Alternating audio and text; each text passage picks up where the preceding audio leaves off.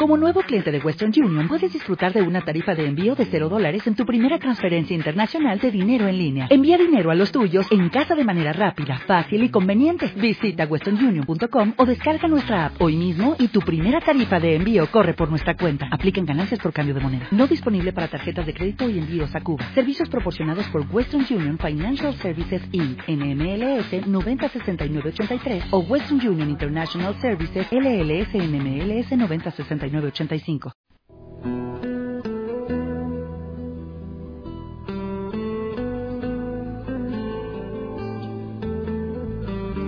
Shalom. El presente estudio es impartido por el rap de Bedaderej, Mijael Ávila.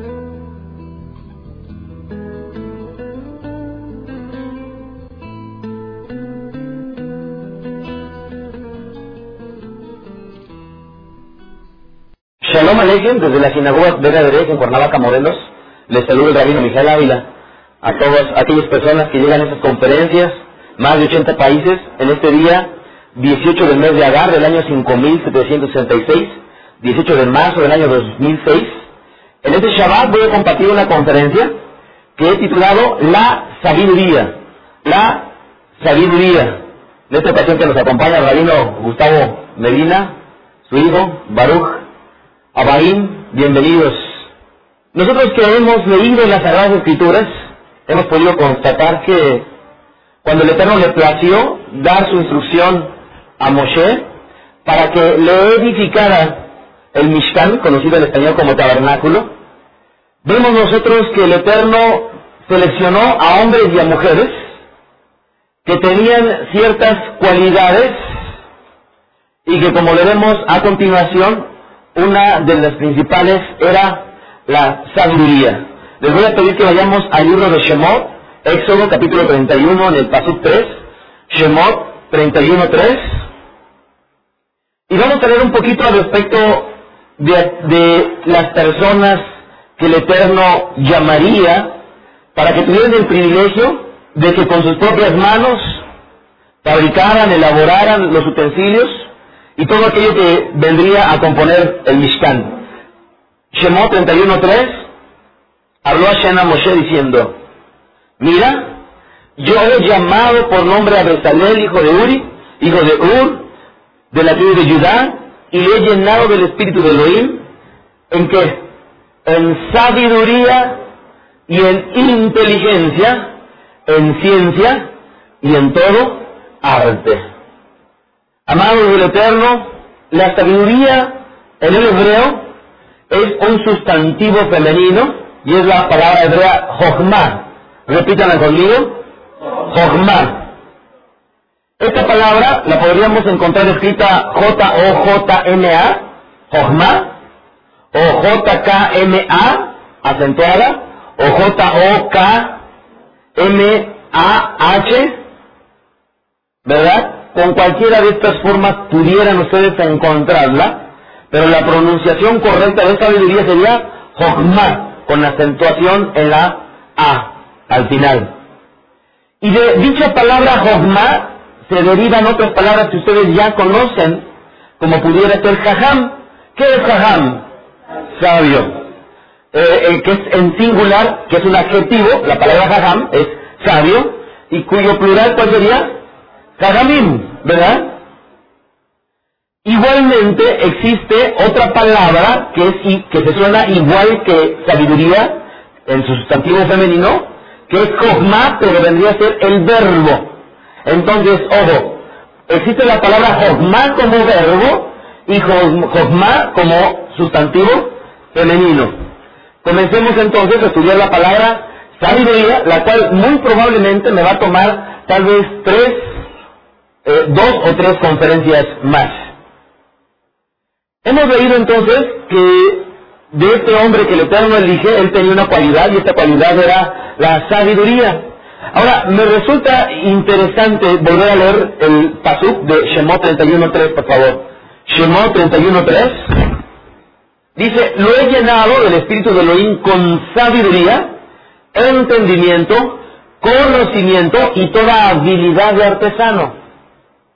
Amados, cuando leamos las Sagradas Escrituras, debemos de considerar cuáles son las palabras aledañas o que se unen.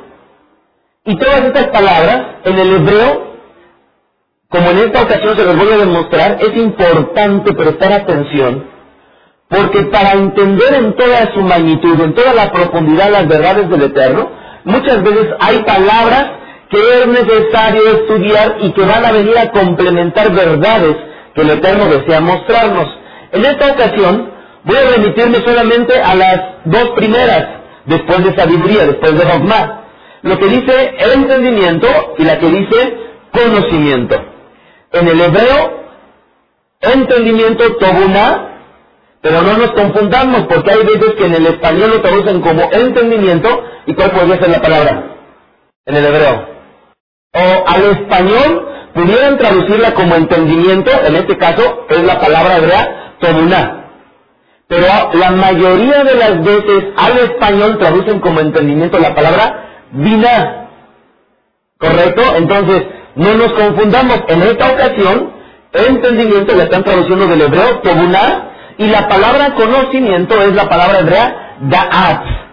Por lo tanto, es importantísimo estudiar todas las veces que aparece la palabra tobuna y todas las veces que aparece la palabra da'at con el objetivo de teniendo tobuna, jogma y da'at, poder comprender en toda su magnitud a qué se refiere con la palabra sabiduría.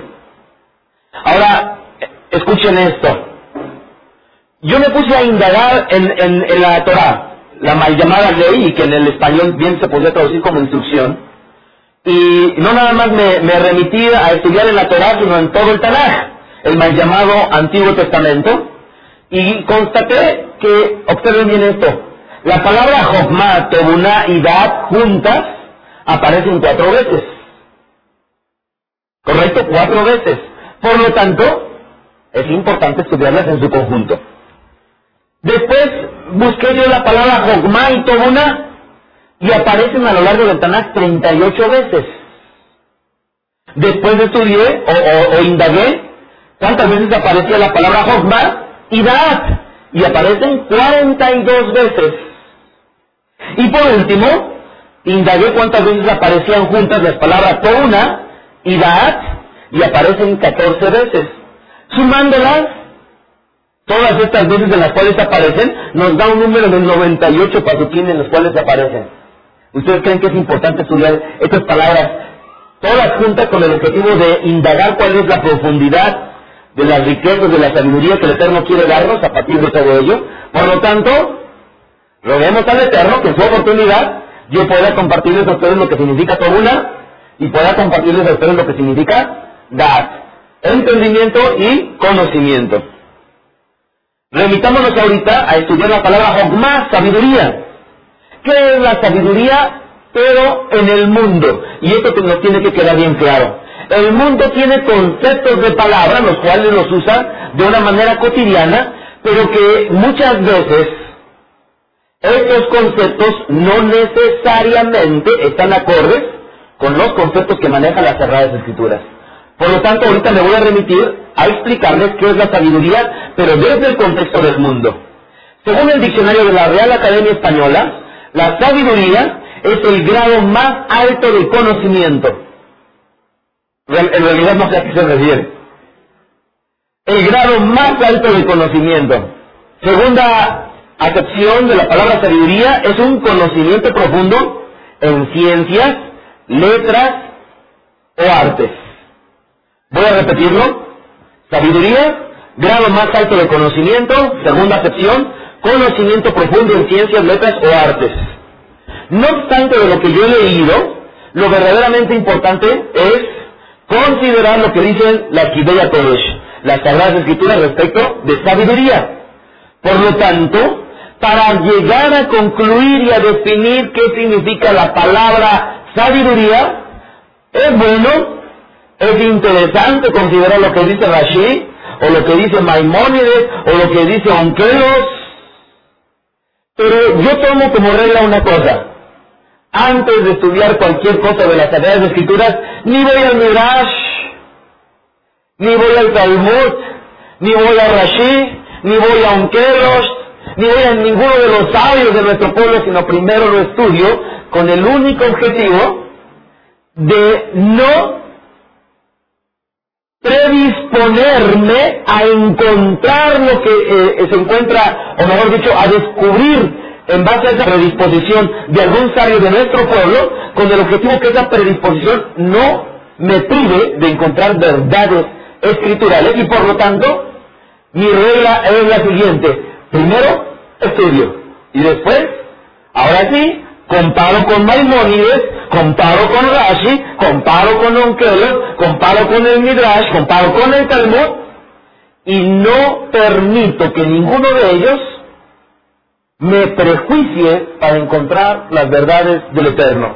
Por lo tanto, en esta ocasión quisiera poner a su consideración capítulos y versículos con los cuales me van a ayudar para darles el concepto de lo que es, a mi juicio, y después de haber estudiado la palabra Jokma. ¿Están listos? ¿Están listos? La sabiduría escritural. Existen aspectos básicos que debemos de conocer relacionados con la Jokma, sabiduría. A partir de este momento voy a tratar de dejar de decir el término sabiduría y solamente voy a emplear el término hebreo, Jokma. Estos conceptos básicos nos van a ayudar a verificar, a indagar, a deducir qué significa la palabra Jokma. Primer lugar, en primer lugar, Jokma proviene de el corazón. Jokma proviene, emana del corazón. Leamos algunos pasajes que ilustran esto. Shemot 31.6. Éxodo 31.6. He aquí, yo he escogido con él a Oliá, hijo de Ahisamach, de la tribu de Dan. Y lean esto. También he puesto sabiduría, ¿en dónde la puso? En el corazón de toda persona, y reitera, sabio de corazón, para que realice todo lo que él mandado. Shemot 35.26. Éxodo 35.26. A esto les va a gustar a las mujeres. Todas las mujeres cuyo corazón les impulsó con sabiduría, con jogma, tejieron pelo de cabra. Ya vimos a los hombres, ahora vimos a las mujeres, Shemot 35-35. Los he llenado con jogma de corazón para realizar toda obra de artesano, diseñador y borrador de material azul, lo que se le conoce como en el, en el hebreo tejelet, púrpura, carmesí y lino de tejedor para que realice toda su labor y hagan diseños artísticos. Amados, las escrituras hablan tantas veces de lo que es el corazón que tristemente, si saliéramos a preguntar a todos aquellos que dicen creer en las sagradas escrituras, difícilmente pudieran definir lo que es el corazón. Y para aquellos que me están escuchando, yo les invito a que soliciten las conferencias en las cuales explico con detalle y con capítulo y versículo lo que significa la palabra corazón en el hebreo o leva y en el griego cardia. Como no puedo remitirme en esta ocasión a detalle explicar lo que es corazón, deseo resumirlo de la siguiente manera. Las escrituras nos hablan del corazón, le o que no se refiere al órgano físico del hombre, sino es una parte de nuestro ser que, ojo, bien pudiera ser el cerebro, y bien pudiera ser el cerebro, porque en el corazón se usa fundamentalmente para guardar el conocimiento. Hoy aprendimos que la palabra conocimiento en el hebreo es da'at. Da'at. En el corazón se almacena tanto las reglamentaciones individuales humanas como las reglamentaciones que el hombre recibe de parte del Eterno. Teilim 37-31, Salmo 37-31, la ley de Elohim está en su corazón. ¿Se acuerdan cómo dice Yirmiyahu 31-31? Que él renovaría el pacto con nuestro pueblo y pondría la Torah en donde? En el corazón. Entonces, cada vez que aprendemos de la voluntad del Eterno, ¿en dónde se siembra? En el corazón. Pero no nada más existe en el corazón las reglamentaciones del Eterno, sino nuestro conocimiento, nuestras reglamentaciones individual, individuales, tal cual lo habla Romanos capítulo 2, verso 14, cuando dice que los que no tienen ley son ley para sí mismos, de tal manera que entonces en el corazón básicamente se encuentra el conocimiento que nos va a servir para o emitir juicios o llevar a cabo una acción del hombre. Cada vez que decidimos pararnos temprano en Shabbat y venir al resto de Shaharit, lo estamos haciendo, estamos tomando esta decisión basado en el conocimiento que tenemos en el corazón, porque sabemos que Él es grato al Eterno, sabemos que Él es grato al Eterno alabarnos, y todos aquellos aspectos que nos van a llevar a tomar una decisión se encuentran precisamente en dónde? En el corazón. De ahí que la base de la toma de decisiones es el corazón. Regresemos a la sabiduría, pero ahora relacionada con el corazón. Misler 2.10, Proverbios 2.10. Dice la escritura, cuando la sabiduría, la hokmah, entre en tu corazón y el conocimiento sea agradable a tu alma, lo vuelvo a leer y ahora vuelve a enlazar, pero ahora sabiduría, hokmah, conocimiento y corazón. Cuando la sabiduría entre en tu corazón y el conocimiento, ¿se dieron cuenta? El conocimiento se siembra en el corazón y esto es lo que primero va a garantizarnos que un individuo sea sabio. ¿Qué? El conocimiento que tengamos en el corazón y que como más adelante voy a explicar, les voy a dar el ciclo completo de lo que viene a ser la sabiduría. Obviamente, el conocimiento que el hombre siembre en su corazón deberá de tener su sustento en la verdad. Y obviamente no habrá mayor eh, oportunidad de que el hombre tenga verdad si ignora la Torah de Hashem. Por lo tanto, en la medida que el hombre conozca la voluntad del Eterno a partir de sus Kibeya Kodesh, de sus sagradas escrituras, tendrá mayor garantía que esa verdad se siembre en su corazón. Mislech 4.2, por favor. Y en este pasaje de Mislech, de Proverbios, voy a, tratar de demostrarles que todos aquellos que buscan ser sabios, lo que necesitamos es adquirir conocimiento, sembrarlo en el corazón, un conocimiento del Eterno, y por lo tanto esto será el primer paso para ser sabios. Mislech 4.2 dice ahí, porque os doy buena enseñanza, no desamparen mi ley. Y ojo, amados, no nos confundamos. Hay veces que traducen al español ley y que en el hebreo no es Torah. ¿Ok? Pero en esta ocasión sí es Torah. Entonces, dice, no desamparen. ¿Qué quiere decir no desamparar? No dejen de lado, ni Torah, dice el Eterno. Porque yo también fui hijo de mi padre, delicado y único delante de mi madre. Verso 4. Y él me enseñaba y me decía, retenga a tu corazón mis razones, guarda mis mandamientos y vivirás. Y nuevamente hago la observación. Hay veces que al español traducen mandamientos, pero que en el hebreo no es mitzvot. Pero en esta ocasión sí son mitzvot, mandamientos del Eterno. Versículo 5. Adquiere sabiduría.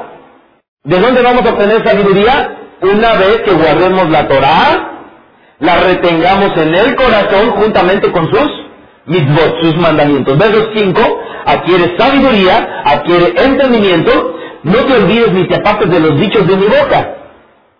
Sabiduría ante todo, adquiere sabiduría y antes que toda posesión adquiere entendimiento.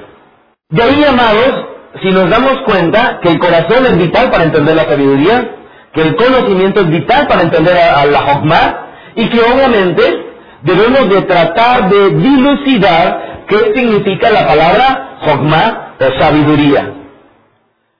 Vamos al libro de Job 12.13, Job 12.13, y dice lo siguiente, con Elohim están la sabiduría y el poder, obvio. Hay un pasaje de la escritura que cuando yo estaba estudiando, dice más o menos así, no hay sabiduría en contra del Eterno. Me encantó porque obviamente cualquier hombre que ose pelear con Hashem, aún en el mismo caso de Job, desde luego que no va a actuar de una manera sabia. Entonces dice Job 12.13, con el oír está la sabiduría y el poder. Obviamente a quien le pertenece la sabiduría es al Eterno. De ahí que yo pudiera eh, en el pizarrón un ciclo que es interesante que consideremos. En el Eterno está obviamente la sabiduría. Pero esa sabiduría que nos da el Eterno, obviamente, viene al hombre a partir de su Torah. Y esta Torah debe de ser sembrada en el corazón, en el hebreo. Y una vez que se tiene en el corazón, puntos suspensivos, y va a provocar una cosa, Jokma. Este es el ciclo de la sabiduría. El eterno, su Torah, el corazón, puntos suspensivos, que ahorita más adelante voy a explicar, y va a dar como consecuencia la Jokma. Entonces, al no haber puesto el ciclo completo, la pregunta es ¿qué hace falta para entender completamente a la sabiduría? Y antes de cerrar este ciclo, antes de cerrar este ciclo, quiero llevarnos algunos pasajes que corroboran esto. Proverbios 2.6, por favor. Mishneh 2.6. Vean este ciclo y compárenlo con este pasuk. Porque Hashem da la sabiduría. ¿Está, ¿Está claro? Hashem da la sabiduría. ¿Y qué más dice? Y de su boca proviene el conocimiento, la Torah, y el entendimiento. Salmos 19.7. Vamos a la Teilá 19. Nuevamente comparémoslo. La Torah de Hashem es perfecta. ¿Ok? Torah y Hashem. Y sigue diciendo, restaura el alma. El testimonio de Hashem es fiel, hace sabio al ingenuo. Nuevamente, aquí tenemos la palabra sabiduría. Así que conocimiento y entendimiento vienen a ser igualmente importantes. Considerarlas y estudiarlas. Y el Millahu 8.9, los sabios son avergonzados, se llenan de terror y son tomados prisioneros. He aquí que han rechazado la palabra de Hashem. Voy a volverlo a leer. Presten atención, por favor. No lo vean en sus escrituras para que observen bien lo que dice. Los jajamín, dice, son avergonzados se llenan de terror y son tomados prisioneros. He aquí que han rechazado la palabra de Hashem. ¿Qué sucedió? Sigue diciendo, ¿y qué clase de sabiduría les queda? Ninguna. ¿Sí se dan cuenta? O sea, eran sabios porque confiaban en la palabra del Eterno, dejan la palabra del Eterno y la pregunta de la escritura dice, ¿qué clase de sabiduría les queda? Ninguna. Pues bien, amados, Continuemos entonces con ese factor que resta para cerrar el ciclo de la sabiduría. Lo que resta para definir la, la es que la Jogma se manifiesta a través de la aplicación del conocimiento para la resolución de problemáticas específicas. Otra vez, la Jogma se va a manifestar a través de la aplicación de ese conocimiento que tenemos en el corazón para la resolución de problemáticas o de hechos específicos que ayudarán a que se manifieste verdaderamente la Jogma. ¿Correcto? Un ejemplo importante de, este, de esta Jogma, ¿quién es? ¿Quién hubo un hombre que se destacó en Jogma? Shelomó Amelech. Salomón. Y se acuerdan ustedes, fue tan importante la fama que él tuvo al respecto de su sabiduría, fue considerado como Jajam, un hombre sabio, que recordemos aquel evento en el cual, ¿se acuerdan ustedes dos mujeres prostitutas? El mundo lo conoce, ¿verdad? Una de ellas aplastó a su hijo y como murió, agarró el hijo de la otra, ¿se acuerdan ustedes? y estuvieron ellos disputando por el niño, se le presentaron la problemática a Shelomó, Shelomó, ¿qué fue lo que hizo? Dijo, pártalo por la mitad y denle cada quien de las mujeres su parte. Y la que verdaderamente era la madre dijo, no, yo prefiero verlo vivo antes que muerto, aunque me lo quiten. Entonces, con esta aplicación del conocimiento de Shelomó, lo que se demostró fue una cosa. Forma. ¿Se dan ustedes cuenta? Entonces, necesitamos al Eterno para que nos dé su verdad, que sea sembrada esa verdad en el corazón, y una vez que la tenemos en el corazón, la vamos a emplear para situaciones prácticas específicas de la vida. Y ahorita voy a dar muchos más ejemplos. Primera de Reyes 11:41, Alef Melahim.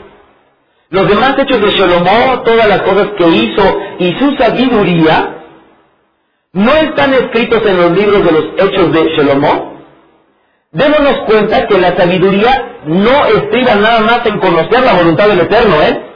sino estriba en que sus hechos, sus acciones, la resolución del conocimiento se ha llevado de forma práctica y por lo tanto va a provocar sabiduría. Por eso es que es interesante este pasaje y no quise dejar de ponerlo porque ilustra esto que les estoy platicando. Los demás hechos de Shalomó, todas las cosas que hizo y su jornada, no están escritos en los libros, en los libros de los hechos de Shalomó.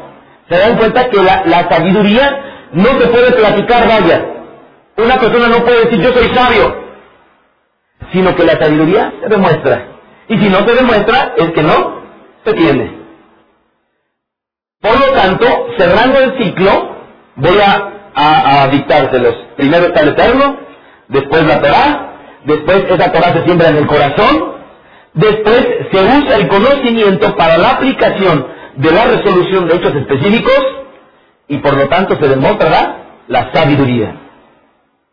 Ahora presten atención o tomen nota de lo que es el concepto escritural que he venido platicándoles. Sabiduría, desde el punto de vista escritural, es el conocimiento de la voluntad del Eterno que se encuentra en el corazón y que es usado para la resolución de hechos específicos que darán muestra de que se tiene.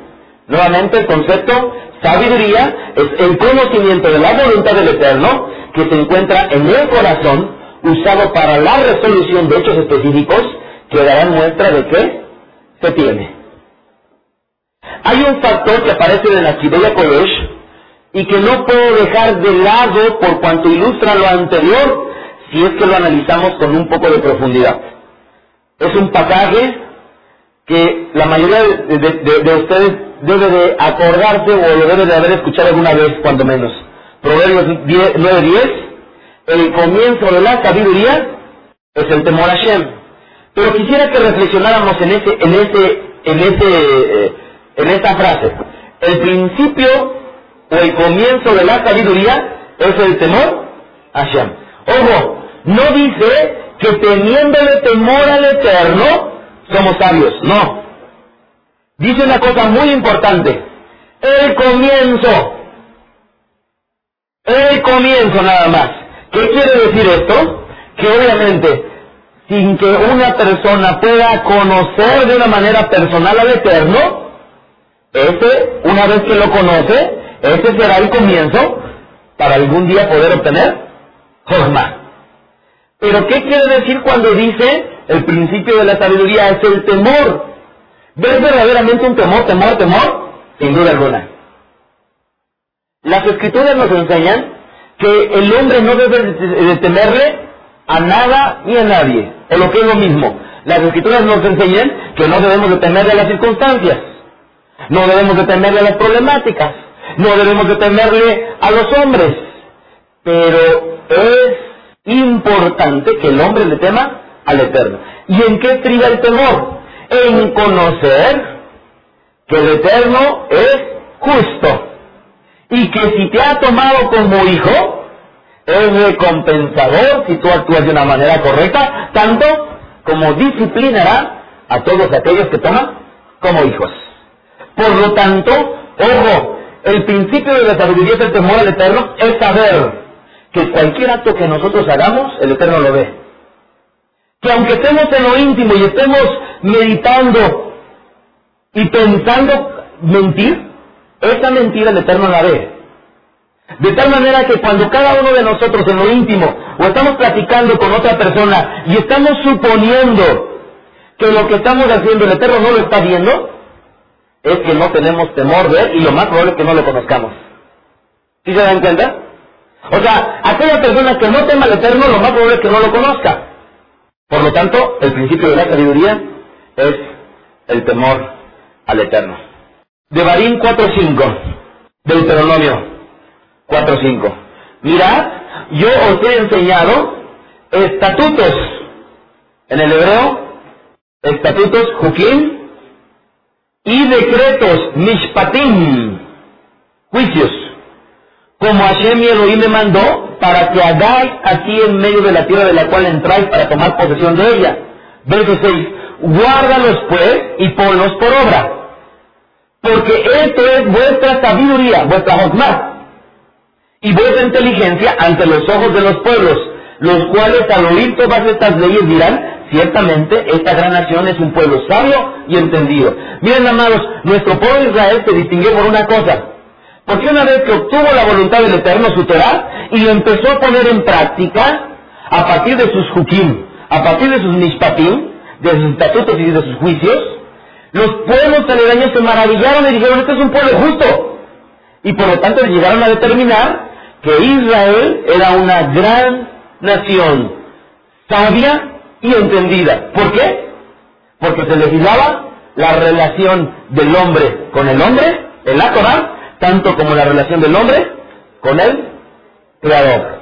De tal manera que si pudiéramos nosotros regodearnos de algo, y eso lo voy a compartir más adelante en los siguientes eh, estudios, hay un versículo en donde dice, no se alabe el valiente en su valentía, ni al rico en sus riquezas, sino en algo se debe de alabar, es en conocerle.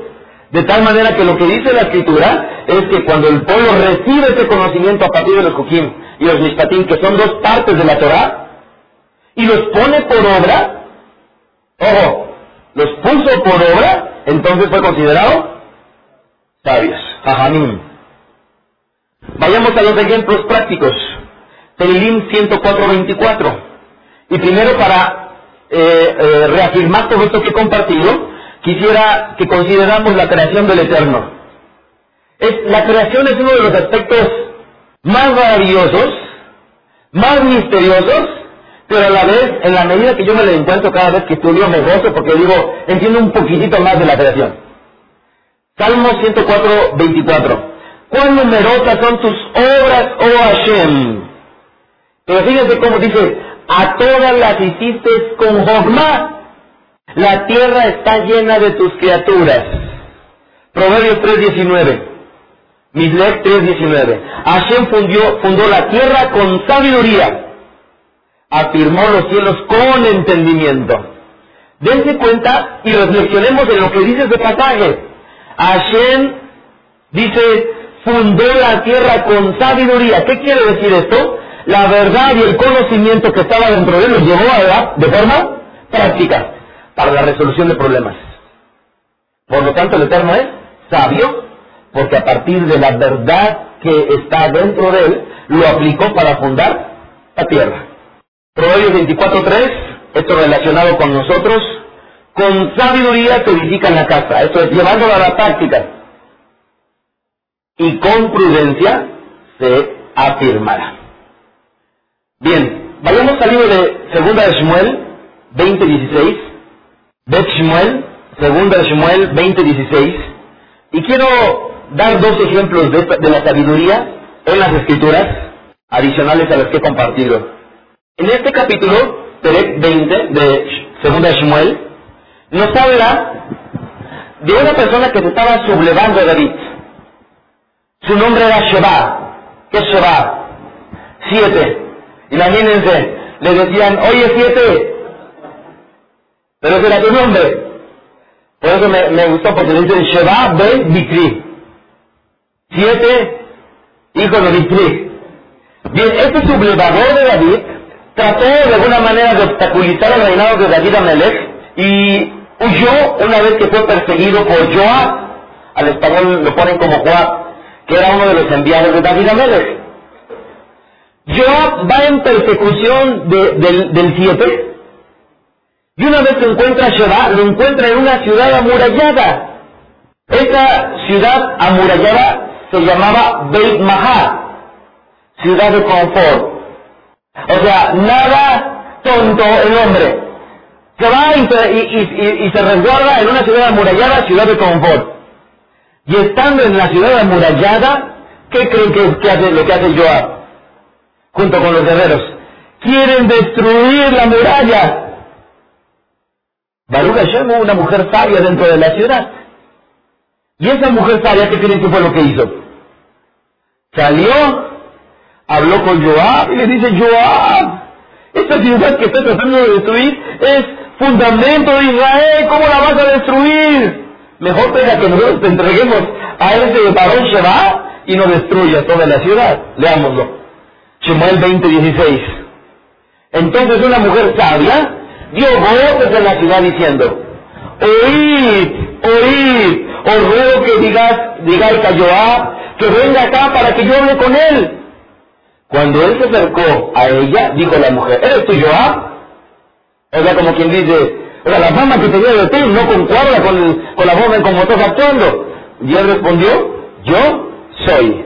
Ella le dijo, oye las palabras de tu sierva. Y él respondió, oigo. Entonces volvió a hablar diciendo, antiguamente solían decir, quien preguntare, pregunte a Abel. Seguramente Abel era un jajam de la ciudad. Dice, y así concluían cualquier asunto.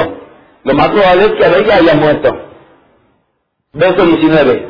Yo soy de las patéticas y fieles de Israel, pero tú procuras destruir una ciudad que es madre de Israel. ¿Por qué destruyes la verdad de Hashem?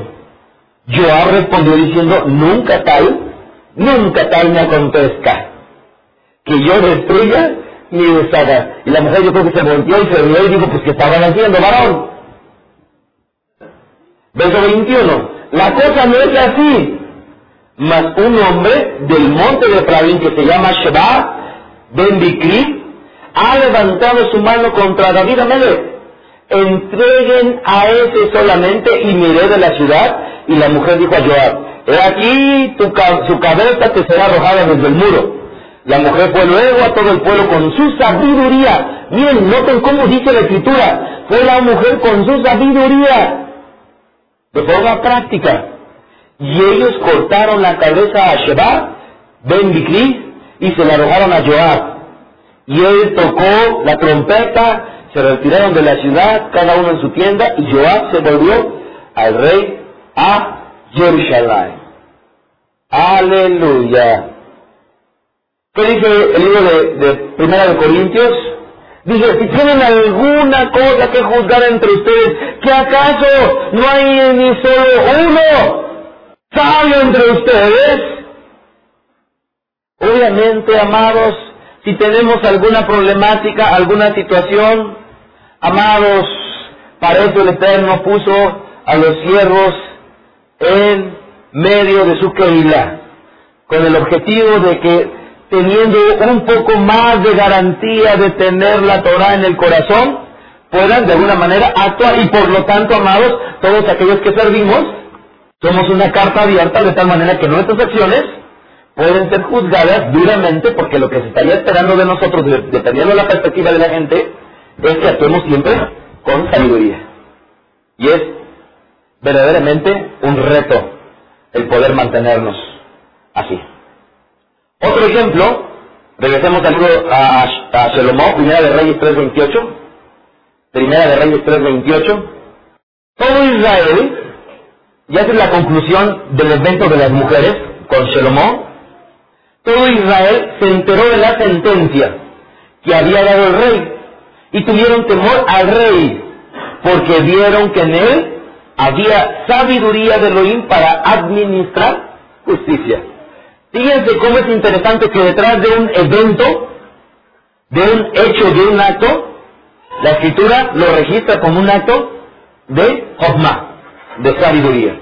Por lo tanto, quisiera, antes de concluir, mostrarles desde el punto de vista de las Sagradas Escrituras que la Jogma debe de ser evidente y patente ante los ojos de las personas que están cerca de un jajam. Debe de ser patente la sabiduría. Inciso A. El sadik, el justo, con su boca expresa sabiduría. Si tú estás con un individuo o con una mujer que lo único que habla todo el tiempo es críticas, es que viste cómo llegó, es que viste que no se puso, es que viste que no hizo, es que viste, y es que viste, y es que viste, y es que viste, amados, lo más probable es que lo que tenga esa persona, ese hombre o esa mujer, es una falta de hogma, porque la hogma debe de ser inclusive expresada con la boca. Salmos 37-30, la boca del tzadik expresará sabiduría y su lengua proferirá juicio. Inciso B, la sabiduría puede ser constatada por personas. Primera de Reyes 10.4.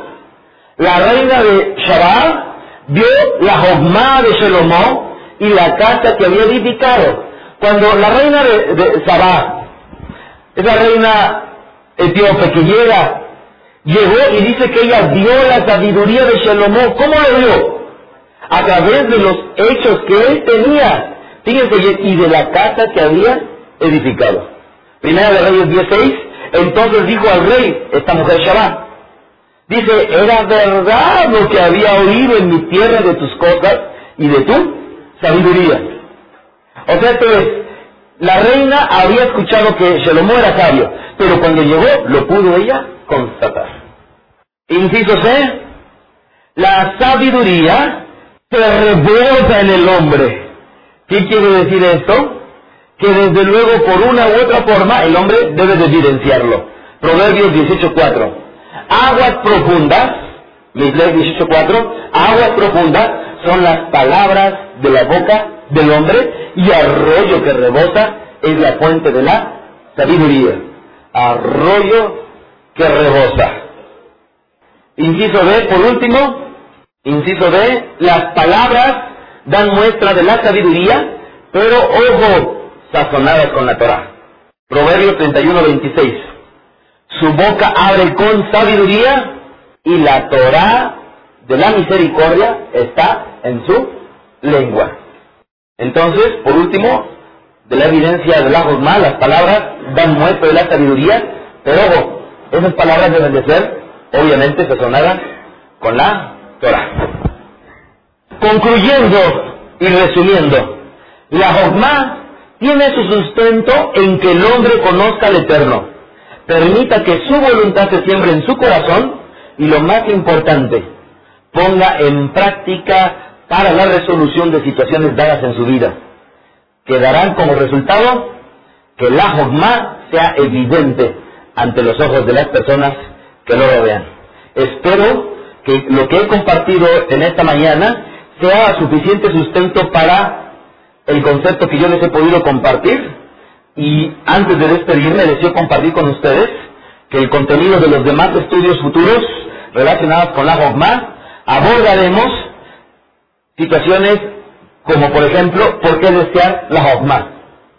¿Cuáles son las formas que un hombre o una mujer podrá adquirir la Jogma? Veremos hombres que dan ejemplo de la Jogma, los frutos de la Jogma y por último unas advertencias de la Jogma. Me despido desde la sinagoga de el rabino Michal Águila, que Hashem les llene de Jogma. Escuchaste a Rab Mijael Ávila. Recuerda que puedes descargar sus podcasts de manera gratuita en el sitio vedaderej.com, ibox.com o iTunes. Síguenos en Twitter, arroba vedaderej, y en Facebook, facebook.com diagonal y facebook.com diagonal. Si estás interesado en adquirir alguna otra conferencia, escríbenos al correo mijael.cruz arroba vedaderej.com. Leitra.